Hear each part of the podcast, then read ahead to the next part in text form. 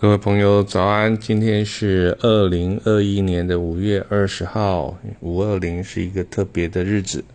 我们今天要谈的是公司式的，这是第四本书里面的第十六页，讲的是一首诗啊，跟周文王有关。它的题目叫做《谁伴周文王散步》。三千年前，安阳的天空特别蓝。那时还没有高楼大厦阻挡，而周文王正散步于渭水之畔。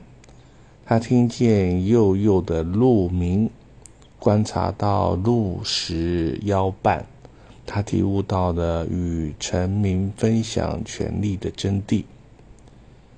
三千年前，长安的河流特别的清。那时的人们无需急急忙忙。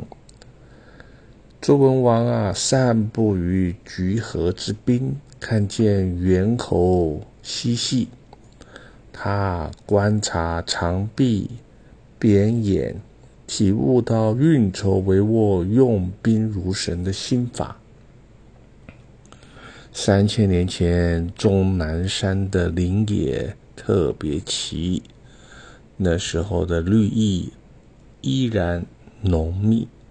而周文王正散步于盘溪之岸，他看见姜太公钓鱼，观察到鱼跃而上，体悟到风行草偃、四海归心的道理。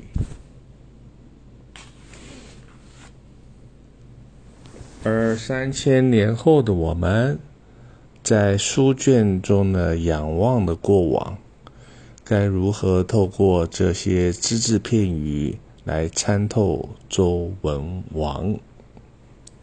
好，那这首诗就写到这边，后面有一段我的注解，写到企业经营的成功要领呢是人，人，人。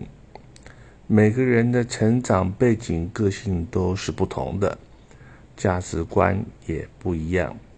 那这个道理大家都知道，特别是在公司呢，每一个部门各司其职，理论上是相辅相成，但有时候却反而为了邀功或者业绩呢，相互抵消了战力。若能够放下己见呢？不是啊，专注在诋毁对方呢，或许更能够发挥集体作战的绩效。那我们要特别提倡，就是说，要能够站在对方的思考逻辑上呢，做一个比较有效的沟通。在很多的意见的分歧上呢，或许呢，就可以在很快速啊沟通的方式下厘清双方的一些。不一样的地方，而找到一个共同可以一起出发的一个出发点。好，今天讲到这边，谢谢您的聆听。